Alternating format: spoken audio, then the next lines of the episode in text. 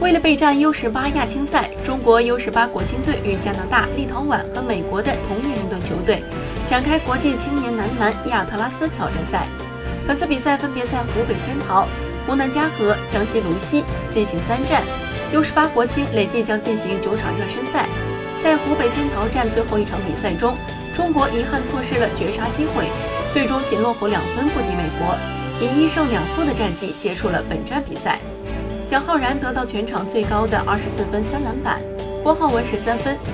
此前两场比赛，U 十八首战七十九比六十轻松击败加拿大队，第二战负于立陶宛。